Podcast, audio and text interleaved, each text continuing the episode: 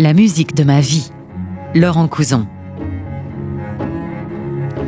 Chers amis, bonjour, quel bonheur de vous retrouver comme chaque semaine dans la musique de ma vie pour vous faire découvrir, redécouvrir la musique classique avec passion, avec simplicité, humour et amour. Ici, on parle du beau, on parle des grands compositeurs avec nos invités qui ont envie de la partager avec vous.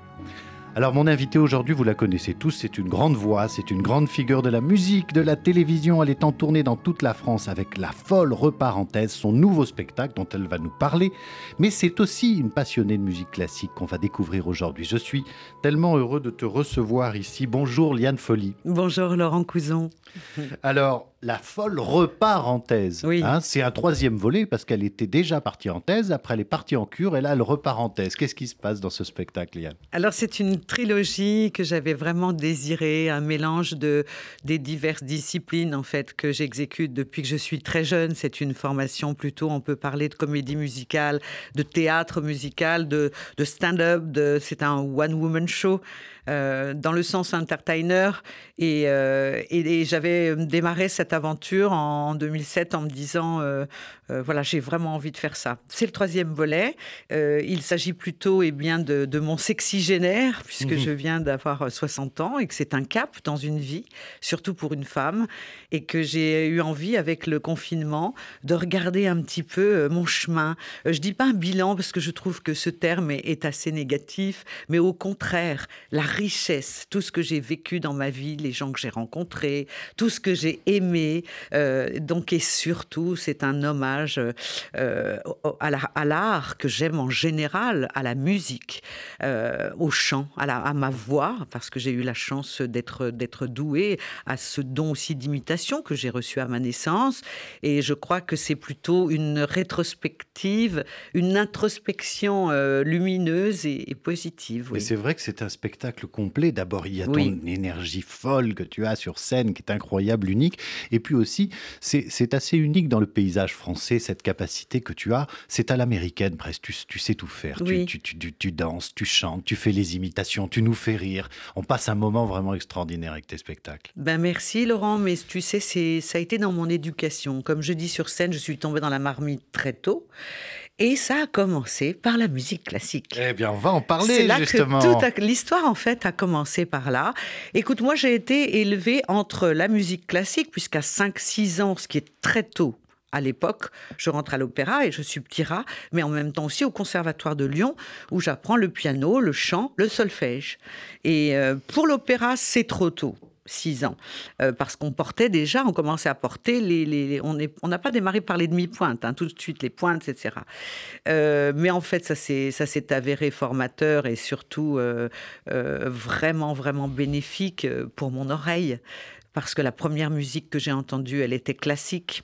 À la maison, il y avait un piano. Ma sœur jouait du piano. Enfin, on était vraiment dans une ambiance et parallèlement la musique noire américaine, Sinatra, le jazz, Glenn Miller. Mes parents étaient fous de formation euh, cuivrée, euh, de et on peut dire que je n'ai jamais fait un choix parce que tout ça est un tout. Mais la Ce qui constitue une artiste. Oui, ah. mais la musique classique, je peux te dire que c'est vraiment, et aujourd'hui encore, un, un, refuge, un abri, c'est quelque chose qui fait du bien, qui rend euh, vraiment zen. Moi qui me fait beaucoup de bien dans ma vie. Ce n'est pas moi qui vais te dire oui, le contraire. Alors, on va, on va parler de tout ça et de ton histoire avec la musique classique. Oui. Alors, c'est sans doute ces premiers cours de piano qui t'ont amené tout de suite à me dire je voudrais qu'on écoute Clair de Lune de Debussy. Oui. Ah hein oui, oui, oui. Tu, tu as que... joué ce morceau, c'est un de tes premiers morceaux que tu as joué? Oui, et puis enfin, c'est un morceau qui a résonné euh, tout au long de ma vie, euh, dans différents, divers. Alors, le, le, clair de Debussy, le clair de lune de Debussy, j'estime, euh, ça peut paraître triste, ça sonne un peu satie, etc.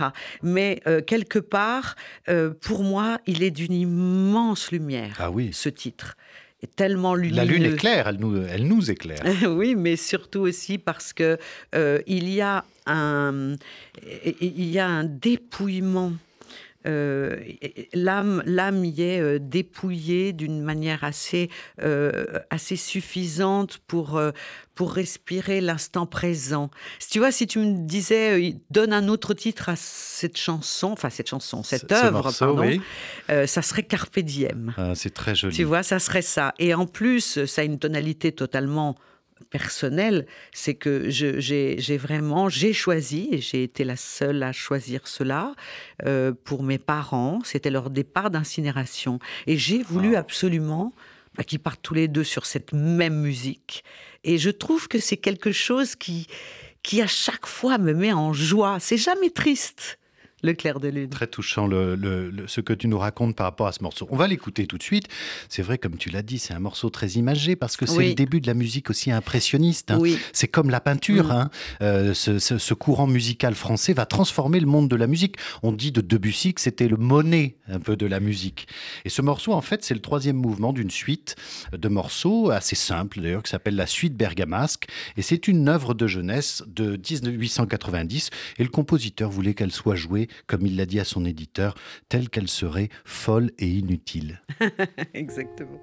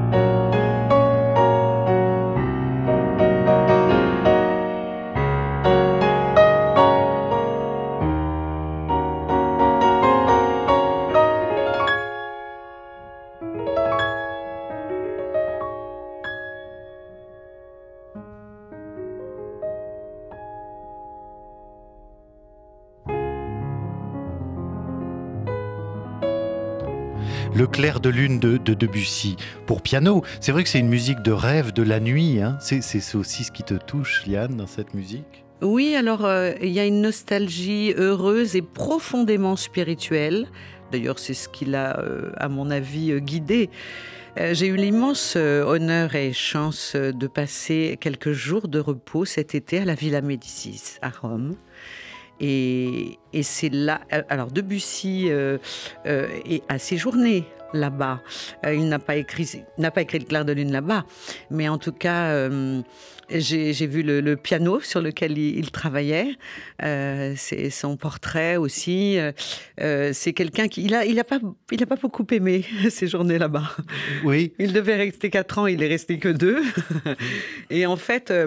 Euh, non, moi j'aime euh, ces talents. Euh, je suis très admirative de tout ce que nous ont laissé ces âmes, parce que c'est quand même, c'est mondial, Debussy. C'est mondial, c'est un, c'est un hymne à, l'âme, c'est intemporel, c'est un hymne à l'âme qui fait que c'est à un moment donné, ça c'est complètement magique, c'est, c'est une œuvre qui rejoint tout le monde pour le petit clin d'œil, il est pris aussi euh, euh, dans le film Ocean Eleven quand il casse ah euh, le Vegas, le casino. Dans beaucoup de je veux dire, et qui n'a rien à voir. au cinéma. Oui, et dans les publicités. Et tellement elle est cinématographique cette musique. Mais c'est ça. Et, et, ce que je trouve, alors, bien sûr que ça me remplit d'émotions, beaucoup moins qu'avant. Là, je pouvais pas. Euh, deux, trois ans après leur départ, je pouvais pas écouter cette chanson sans éclater en sanglots. Mais maintenant, ça a fait son chemin, puisque ça fait huit ans déjà. Je ne regrette pas du tout. Et cerise sur le gâteau, c'est exactement ce que je veux pour moi aussi, à mon départ. Le plus tard possible, Yann. Le plus oh tard bon, possible. on verra bien. Écoute, vraiment, merci. Tu, tu, parles merveilleusement bien de, Mhm. de, de, de, ce morceau et, et de, musique classique. Ça va beaucoup toucher nos auditeurs. Alors, c'est marrant parce qu'ensuite, tu as choisi un autre morceau qui, pour moi aussi, évoque la nuit. Parce que c'est une sorte de réflexion intérieure. C'est l'adagietto de la cinquième symphonie de Mahler, qu'on a aussi retrouvé au cinéma, notamment dans Mort à Mort à Venise de oui. Visconti. C'est comme ça que tu as découvert ce morceau? Alors, non, je l'ai découvert euh, dans les cours de danse. Oui. Euh, avec euh, donc la musique classique, le, les, les, cours de danse classique. Moi, ce que je veux dire, c'est que ça, alors là, pour le coup, on est encore sur le domaine de l'émotion. On est dans la transmission des images qui restent fixées à cette vie de ce pauvre Mahler qui, quand même, qui, qui termine. Une vie de, une vie de malheur. Une vie coup. de malheur à Mahler. Euh, c'est aussi un répertoire qui me touche parce que je correspondais lors de mes cours de chant exactement au, euh, au, au, au, au son, euh, enfin aux, tonalités euh, malériennes. Je ne sais pas si on peut dire ah oui, ça, mais ça. oui, oui, oui. Et euh, en fait, euh, alors là, on est plongé dans la tragédie de la vie. Je trouve que cet homme euh, transmet la tragédie réelle de la exact, vie. C'est exactement ce que ça raconte, parce que cette symphonie de Mahler, oui. qui est écrite en 1901, c'est Oui. vrai que c'est une symphonie très sombre qui évoque la mort. En fait. Elle évoque la propre Oui. mort de Mahler, parce que déjà à 40 ans, il voit sa santé décliner. Tu sais, au début de la symphonie, c'est une symphonie très longue. Il y a une trompette seule, sombre, qui, qui fait comme un appel funeste, entrecoupé de violents accords d'orchestre. Et puis jusqu'à un final plus optimiste où ça va être un peu Mm. comme s'il triomphait de la mort. Et puis juste avant ce final, bah, il y a ce moment très intime, un peu de réflexion intérieure, avec juste les cordes et une harpe qui marque un peu comme le, cœur, le battement Oui. d'un cœur euh, affaibli. On, on- on va l'écouter tout de suite, on Bien continue sûr. à en parler après.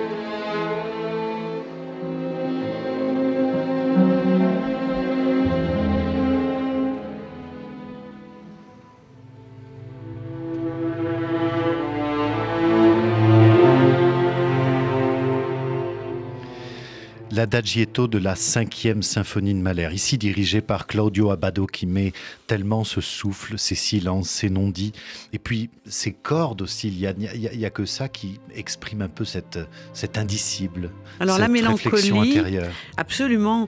Euh, la mélancolie est très présente, mais il y a dans tous ces arrangements quelque chose qui développe aussi une certaine magie. Comme si on est au bout du désespoir et que quelque part un horizon comme ça, c'est ce que tu disais tout à l'heure. Euh, alors, euh, je crois que c'est. Je crois que ça dépeint exactement euh, la vie qu'on mène tous. Là-dessus, on se ressemble tous. Qu'on a des mêmes blessures, les mêmes, et puis qu'on qu'on fait ce voyage assez court pour se réparer. Et moi, je crois beaucoup en, en l'âme et en la force de l'âme. Et la musique classique, notamment ce genre d'œuvre, euh, co- correspondent exactement à l'idée que je me fais euh, générale de la vie, de la mort. Mais tu as entièrement raison. Je Mm. trouve que comme toi, chez Mahler, l'écriture musicale concentre l'univers entier. Elle est dans le même geste, le spirituel, le terrestre, et c'est une fusion absolue entre l'être et la nature. Mmh. J'encourage tout le monde à écouter ah Mahler, c'est une œuvre immense et intemporelle. Changement d'ambiance maintenant, ton troisième choix. Là, on va arriver à la danse. Tu nous en as parlé. Hein, et tes études de danse avec Casse-Noisette, évidemment. Hein, le ballet célèbre de Tchaïkovski. Alors, tu, tu as. Bah, je suis toute petite. Tu, es toute petite. Bah, c'est un ballet aussi un peu pour les enfants. Hein. C'est une histoire. Oui, c'est ça. Euh, un conte de Noël. C'est un conte. Et puis, euh, très vite, mais il y a, y a, plusieurs. Euh, il y aura aussi le, le, le French Cancan. Il y, a, y, a toute une série de. Bah, chez Tchaïkovski, mais Beethoven aussi, Brahms. Il y a toute une série de titres qui vont faire l'objet de, de, mon séjour à l'opéra et jeune. ce sont des souvenirs heureux, joyeux, de d'énergie positive, de camaraderie, euh, parce que la danse, c'est aussi ça, euh, de beauté aussi par rapport au... on est toujours... Euh, on, est belle quand on est une petite danseuse, on a, on a nos tutus roses, on a nos pointes roses. c'est... franchement... Je remercie tous les jours le ciel, surtout mes parents, qui m'ont vraiment, vraiment forcé, forcé, je dis ça, enfin, qui m'ont plus qu'épaulé en me disant euh, tu dois te nourrir de musique. De, euh, Et quand mon père m'a entendu chanter vers 7-8 ans, c'est là où il m'a dit, elle a une voix elle a une voix. Mais tout d'abord, je voulais être danseuse en, premier. Je pensais à la danse surtout. C'est merveilleux ce que tu racontes. C'est vrai que c'est tout ce que j'aime bien faire dans cette émission, c'est entendre vraiment le rapport euh, profond qu'ont euh, les invités avec la musique ah classique. Et là, je suis en train de découvrir des choses de toi absolument euh, bouleversantes, Liane. Alors, on va, on va écouter un extrait de Casse-Noisette. Alors, Casse-Noisette, vous le savez, c'est un conte de Noël. Hein. Casse-Noisette, c'est un petit soldat de plomb qui, voilà, qui, va, qui va devenir vivant grâce à, à, des, à des sortilèges le sortilège notamment. Et alors on retrouve la magie. Et on retrouve la magie. Parce que moi je suis une amoureuse de la magie. Et la magie. Et puis la petite Clara qui danse avec lui finalement. Au départ c'est une enfant. Et puis à la fin elle devient une adolescente. Comme Alice. Elle, hein, exactement. elle grandit, elle apprend de tout ça. C'est le chemin du magicien d'Oz, c'est tout ça. Hein, c'est le. Alors on va écouter peut-être ce qui, justement un extrait qui montre bien la magie de l'écriture de Tchaïkovski parce qu'il introduit là un nouvel instrument qui va devenir ensuite très populaire par la suite. C'est le Célesta. Hein, le mhm. célesta, c'est cet instrument qu'on entend même au début du thème d'Harry Potter. C'est un piano qui est fait avec des lames de verre. C'est une des premières fois qu'on l'utilise. Hein. Tchaïkovski innove. Mhm. Et c'est vrai que c'est un instrument qui est devenu aussi l'instrument de la magie, l'instrument de Noël, ah, l'instrument de tout. On va écouter cette danse de la fée dragée. Mhm.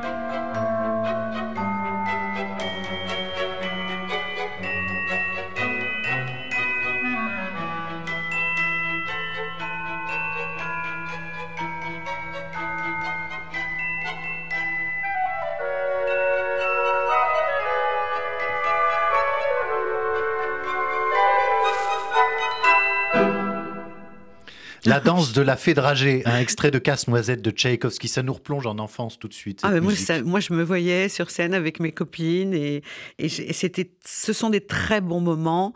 Euh, je pense que la vie est un jeu et que c'est un grand jeu en fait. et qu'on en est, ben, on joue, on est sur Terre, on, joue. Et, je crois que l'art, euh, en fait, a été créé pour euh, supporter le, le, poids, la, la, la, difficulté de vivre, euh, parce que tout n'est pas rose tout le temps et qu'il faut combattre entre le, toujours ces, notions du bien, du mal, du, du, pour, du contre, du fort, du faible. Et je crois que l'art en général, et surtout, je ne sais pas pourquoi, mais j'ai cet instinct de la musique classique. Pourquoi? Parce qu'on a affaire à des orchestres et que l'orchestre c'est l'harmonie et que la musique classique a été aussi créée pour les vibrations, pour envoyer des fréquences de, de paix entre les hommes, de, de bonheur, de, de, sérénité, de toutes ces choses-là. C'est ce qu'il faut dire aux petites filles, aux petits garçons d'aujourd'hui, pour leur donner envie d'écouter ces musiques-là. Bah, il faut écouter et puis apprendre un instrument. Parce que je crois que si chacun de nous euh, euh, avait, comme il va à la piscine ou à la patinoire ou fait des choses comme ça, euh, devait apprendre un instrument, je crois qu'au départ, si chaque enfant apprenait un instrument, la vie serait plus douce. Merci Liane, vraiment, c'est des beaux messages que tu nous fais mm. passer. Alors tu voulais qu'on ait le temps pour terminer d'écouter un peu de Michel Legrand parce que avec, ah qui, tu as, euh, avec qui tu as travaillé. Raconte-nous brièvement la, rencontre avec ce grand compositeur. Ah ben, Michel Legrand, c'est un coup de cœur. Déjà, on se rencontre dans un avion et, euh, et, là, il me dit, mais j'ai toujours aimé votre voix, il faut qu'on travaille ensemble. On a commencé, oui, oui, à, à travailler. Avec Michel, j'ai appris. J'ai appris énormément de choses, la technique, le, le fait de chanter avec un symphonique, avec un philharmonique. Euh, et, on s'entendait bien, c'était fluide entre nous, on s'aimait réellement. Euh, il était très difficile, Michel. Il était. Il n'avait pas un caractère facile. Hein. Non, mais il était à la hauteur de, son, génie, de son génie. Et il nous manque beaucoup. Il nous manque énormément, oui. Alors j'ai choisi pour toi, mais je pense que ça va te faire plaisir, parce que c'est l'ouverture des Demoiselles de Rochefort, hein, l'inoubliable film de demi, et c'est le début, c'est l'arrivée des camionneurs. Et, ah, j'ai choisi ça parce que ce n'est pas sans rappeler la musique de Tchaïkovski finalement. C'est vrai. Ce ballet, hein, c'est la continuité de Tchaïkovski.